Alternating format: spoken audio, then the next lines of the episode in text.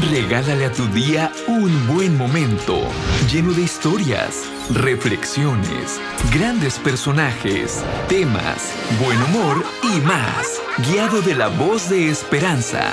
Gracias por estar aquí. Continúa tu día con esperanza. Hola, ¿qué tal? Buen día. Bienvenidos a Tu Día con Esperanza.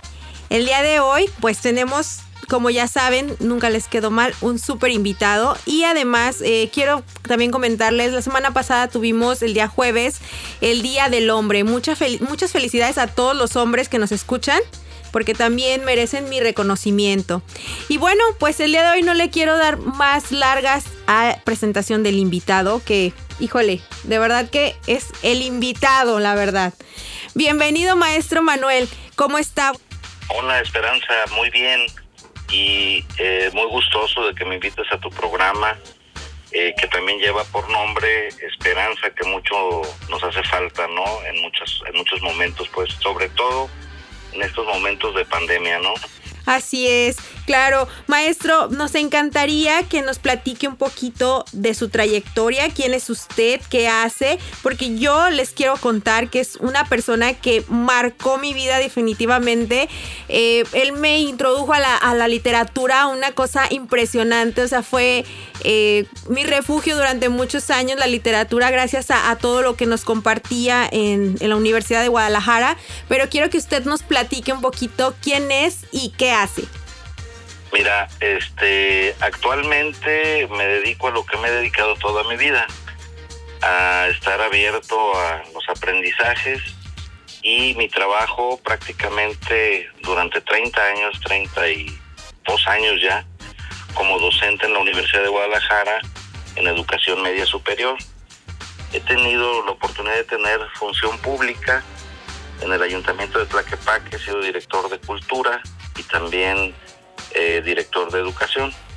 Obviamente eh, sigo una vida cotidiana en donde pues algunos gustos que me se, han atravesado pues en mi camino son trascendentales, ¿no? O sea, sobre todo las manifestaciones artísticas, la literatura y en algunos otros momentos también el entendimiento de lo, de lo, de las situaciones políticas de mi país, ¿no? Claro. Principalmente, eh, bueno, yo ahorita eh, que dice el tema político en nuestro país, ¿cómo es que influye la política? ¿En dónde se cruzan la cultura con la política dentro de lo que usted hace? ¿Cómo es que llega a ese punto de fusión para que usted tenga un interés tan, porque podríamos pensar que son paralelos, ¿no? Que nunca se van a juntar, pero ¿en dónde hay un punto en donde se cruzan esos dos temas? Pues mira, este, que ambos están vivos, ¿no? O sea, las manifestaciones artísticas y el transcurrir del proceso del, y el proceso político está vivo, o sea, se están moviendo de manera constante. Hay quien dice que la política es un arte, ¿no? Claro. quien dice que para hacer arte hay que estar bien con los políticos. Entonces hay, hay situaciones ahí este, donde, donde chocan y también este, eh, se cruzan, ¿no? O sea, yo creo que en el contexto eh, es eh, muy fácil pues este, ubicarlos, pero muy difícil de atraparlos, ¿no? Porque están plenamente vivos y este se nos van como agua entre las manos en muchos momentos. Eh, ambos, ambos aspectos o ambas este, situaciones en las que participamos los humanos este, nos, nos exigen, nos exigen muchísimo trabajo, nos exigen eh, tenacidad, nos, exigen insistencia, paciencia, para de alguna manera este intervenirlos, atraparlos, creo que nunca, ¿no? como decían ahí este Picasso, no sé, una obra de arte nunca nunca se termina, ¿no? O sea, aunque se termine. En el caso de la política es igual, o sea, es una constante. Hay que estar este eh, constantemente viendo eh, cuál es el comportamiento de las sociedades. Las épocas cambian, este, cambian los sueños, cambian las perspectivas y cambian también las necesidades. Entonces las intervenciones en muchas ocasiones el propio factor humano las detiene y en otras ocasiones eh, las posibilita, ¿no? Claro, ¿y cómo, ¿y cómo es que, por ejemplo, una persona joven, yo por ejemplo, en mi caso fue eh, empecé a conocer algunas obras literarias que me iban recomendando y fue de ahí donde me quedé atrapada y hasta la fecha sigo escribiendo, sigo creando cosas nuevas. Pero, ¿qué sería como usted que dice, yo me voy a dedicar a eso? ¿Cómo tomas la decisión de dedicarte a lo que te gusta, a lo que te apasiona? Y también eh, seguir siendo activo, por ejemplo, en el tema de la política. ¿Cómo tomas la decisión de tener esos dos eh, pasatiempos y convertirlos en un estilo de vida? Pues en primer lugar ni cuenta te das, o sea, a final de, del camino, o sea, eh, te involucras, este, es la conexión, la interacción que tienes con tu medio. Obviamente tiene que ver mucho eh, tu sensibilidad, tu sensibilidad y, y de alguna manera te ajustando pues a las a los elementos que van surgiendo. Por ejemplo, eh, te diría, este, ¿cómo un niño puede empezar a, hacer lectura, a convertirse en lector? Pues ah, podrá haber muchas teorías. Citaría una, citaría por ejemplo a Lev Vygotsky, que nos dice, nos habla de una zona de desarrollo potencial, o sea, a través de la imitación. Entonces, el niño, por ejemplo, puede ver a su papá todos los domingos ver el periódico, llega el papá, se sienta en la sala, empieza a leer el periódico y lo primero que va a hacer el niño va a tratar de emular a, su papá. Obviamente esto tiene que ver y está muy conectado con los afectos. A lo mejor al principio cuando él toma el periódico no lo va a leer, pero va a jugar a que lo lee. Y de esa manera está introduciéndose la posibilidad de que eso se convierta en un apasionamiento, ¿no? Sí. Y entonces así es como nosotros podemos comenzar con un gusto, como un pasatiempo y posteriormente hacerlo ya parte de nuestra vida diaria. Sí, el entorno, el entorno donde estamos viviendo, las gentes con las que estamos interactuando, de alguna manera nos van a dar pautas para que vayamos teniendo tal o cual inclinación. Por ejemplo, tú hablabas hace un hace un momento de, la, de lo importante que fue, por ejemplo, la, la literatura en relación al, a la escuela preparatoria, ¿no? Claro. Este, en mi caso es una situación muy similar. O sea, tenía un maestro, Luis Patiño, que fue maestro de literatura, y pues yo la verdad, o sea, no, no tenía ningún contacto con la literatura en ese momento.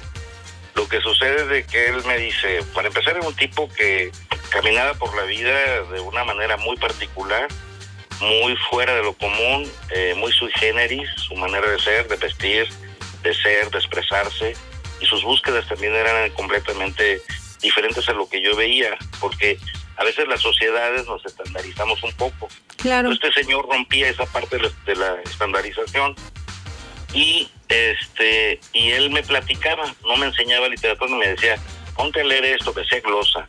Mm. Me decía, fíjate que Harry era un tipo muy interesante, ¿no? Empezaba platicándome. Y ese Harry caminaba por la ciudad, imagínate nada más, estaba en el periodo de la posguerra, ¿no?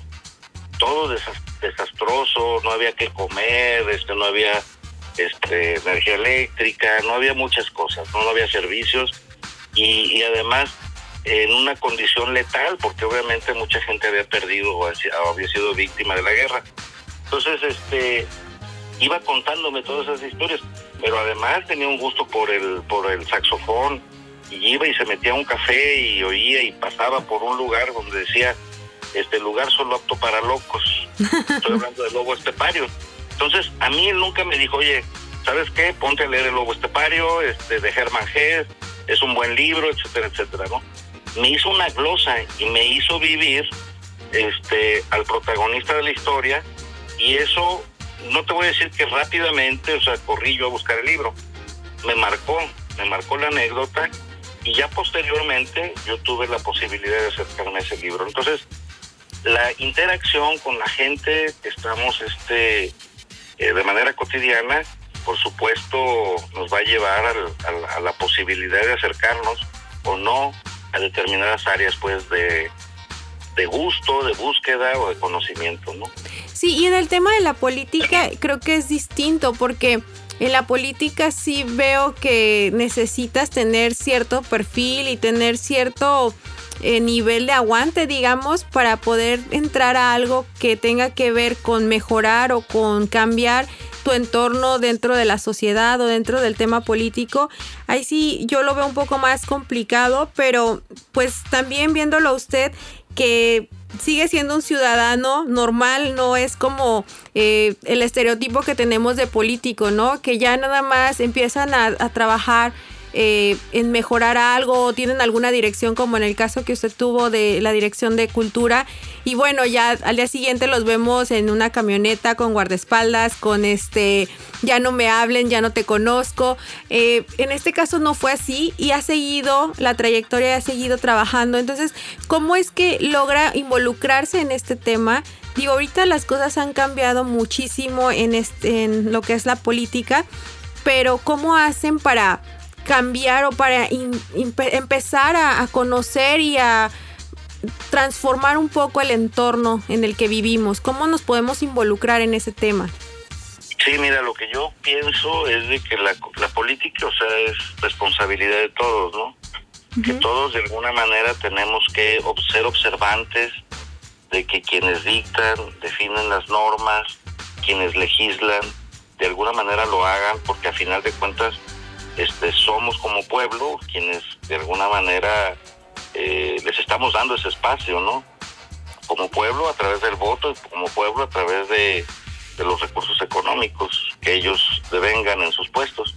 Entonces, todos los ciudadanos tendríamos que ser unos activos políticos y, y, estar enterados de todo lo que sucede a nuestro alrededor, ¿no? Lo que sucede es de que la política se ha desprestigiado mucho en el sentido de que se ha, particularizado, ¿no? O sea, son grupos que llegan, se desarrollan y posteriormente no están en la condición o en la búsqueda de servir, sino de alguna manera ver la política ya como un ámbito plenamente profesional, en donde el interés final pues es este generar recursos, poder y una importancia personal que a veces este eh, pues es hasta ofensiva no para los ciudadanos. Pero yo creo que los ciudadanos en general tendríamos que estar teniendo una participación y estar muy al tanto pues de lo que sucede políticamente con nuestra situación, con nuestra vivencia, con nuestras decisiones, ¿no? Por ejemplo, yo en mi caso, yo soy una mujer que soy ama de casa, este, bueno, empresaria. ¿Cómo puedo involucrarme o cómo podría yo comenzar a involucrarme en temas de cultura, en temas de política? ¿Cómo yo puedo pues yo diría que la, la, la, parte más importante es querer hacerlo. O sea, tomar la decisión y no sentir que esto es exclusivo de nadie. O sea, que nosotros tenemos la posibilidad, la capacidad y si tenemos la gana, pues de, de incursionar en un plano político, de incursionar en la política o de incursionar, por ejemplo, en el ámbito de la cultura. Para esto, pues obviamente hay que tomar eh, referencias para la preparación que tenemos que hacer para ello, ¿no? Y no todo este, aparece de un momento a otro, o sea, yo creo que es como el ejercicio, ¿no? Vas haciendo ejercicio, vas endureciendo las piernas, vas este, tomando mayor condición física y así pasa con, con, con, el, con el, la llegada. ¿Qué podría ser? Este, eh, recomendaría que quien tenga ganas de leer, pues lo haga, así de sencillo. O sea, incluso sin tomar eh, ninguna referencia, o sea, por sí mismo, que se vaya a la librería y vea cuáles son las pasiones que tiene, cuáles son las dudas que tiene sobre el mundo y va a encontrar, va a encontrar sin conocer tal vez a los autores y todo ese tipo de cosas, va a encontrar mensajes importantes y estaría llegando este, de una manera eh, directa a el gusto y tal vez si, si le gusta lo que eligió, porque además lo eligió desde muy, desde lo muy profundo de sí, este va a tener un gusto y una gran satisfacción al leer la primera obra. Después eso se olvida, ya empieza uno a buscar y a buscar y a buscar y a buscar más este obras literarias, ¿no? A lo mejor en el primer round este sí queremos que alguien nos escuche la maravilla que uno está teniendo en sus manos y lo que le ha dejado una lectura y pues quieres platicársela a todo el mundo, ¿no? Este, eso es natural, pero también poco a poco este vas como engarzando el mundo en relación con la propia lectura, ¿no? Y en el caso de la política, este, pues sí hay que conocer la historia. La política engloba muchos elementos más, la psicología, la política, el arte, la cultura y todo donde se mueve el, ser humano, ¿no? Claro. Muchos elementos más, la psicología, la política, el arte, la cultura y todo donde se mueve el, ser humano, ¿no? Claro. Entonces, eh, eso, los dos son habilidades que se pueden ir eh, adquiriendo poco a poco. no es como que tengamos que tener un talento o una vocación como tal, sino que podemos irlo desarrollando. Y en ese inter, bueno, pues vamos aprendiendo y vamos involucrándonos poco a poco. Creo que eso, eso nos puede, nos puede funcionar para dar los primeros pasos. Y bueno, te va llevando a caminos que no te imaginas y terminas en lugares donde tampoco imaginaste que ibas a estar. Para cerrar, me encantaría pues que le diera un consejo a los jóvenes que nos escuchan, a las mujeres que nos escuchan, sobre eh, qué podemos, cómo podemos, una acción, alguna acción en concreto para poder mejorar un poco nuestro entorno, que es lo que está fallando. Ahorita yo siento que estamos tan desconectados al estar tan conectados con esto de los nuevos, eh, los teléfonos y las redes sociales y todo eso, estamos en otro, en otro plano, no estamos presentes, estamos dejando eh, que los niños los eduque la televisión o la tableta o el teléfono estamos dejando que nuestro entorno sea pues vano porque no ponemos atención a las cosas que son realmente importantes. Entonces, ¿Qué consejo les podría, les podría dar a, todos los que nos escuchan sobre cómo estar presentes y cómo eh, mejorar todas estas condiciones para poder participar y estar presentes? Mira, es eh, en primer lugar, eh, no soy muy partidario de los consejos, ¿no? O sea, podría dar una alguna referencia este, muy embrocada pues con, con mi propia vivencia este, el primero es no limitarte. El primero es no limitarte, este, verdaderamente expresar este, lo que quieras expresar. En segundo término, este, hacer las cosas que quieras hacer, explorarlas, buscarlas, este, conectarte con ellas, darte cuenta si lo que estás haciendo es por pasión o por imitación y de alguna manera despojarte pues también un poquito este de esa timidez que la propia sociedad nos genera, ¿no? Una timidez este, en donde se establecen eh, formas de ser, formas de caminar. Me recuerda ahorita, por ejemplo, la Sociedad de los Poetas Muertos, cuando en un colegio el, el, el, docente este, pone a formar, porque a todos los niños los quieren este, orientar de manera muy estricta, que caminen seriecitos, este, bien peinaditos, este, muy derechitos, y, y el, el, docente rompe con la estructura. Dice, ahora caminen como changos, los chavos están caminando como chavos. Que sea una situación en donde nos demos cuenta que tenemos la flexibilidad de razonar, de pensar, de ser por nosotros mismos. Obviamente, siempre en correlación pues con con lo que nos rodea. Con lo que nos rodea no podemos dejarlo de lado, ¿no? Sin embargo, este sí abrir un, un tanto este la posibilidad de exploración. Y no hay nada, no hay nada absolutamente que te detenga, eres una persona única, exclusiva, irrepetible, independientemente de que vivas en sociedad. Digo, hay sociedades este, en donde eh, los límites a veces son extremos a veces son más flexibles. Este, hay familias que son rígidas, hay familias que son abiertas. Entonces, allí quien tiene que encontrar la parte fundamental de la existencia, porque es un asunto existencial, es el propio sujeto. Entonces, no hay ningún límite que no se pongan límites. Sí que exploremos, sí que tengamos la capacidad y la posibilidad de convivir, pero sí atrevernos a hacer las cosas. Sin ninguna pena, sin decir este es que yo no estoy hecho para esto, este es que yo no puedo, es que la gente que lo hace lo hace desde siempre y se tenía la idea, por ejemplo, del destino manifiesto, no alguien hace para hacer eh, tal o cual cosa, no, nosotros podemos estructurar, nosotros podemos generar este, nuestra posibilidad para, para generar nuestro propio desarrollo. Y si eso que buscamos nos gusta, pues evidentemente va a ser una experiencia formidable, ¿no? Así es. Pues Estamos terminando ya con este podcast Tu Día con Esperanza. Le agradezco muchísimo su tiempo, de verdad la paciencia y que nos haya regalado un poquito de, lo que usted hace, de lo que usted es.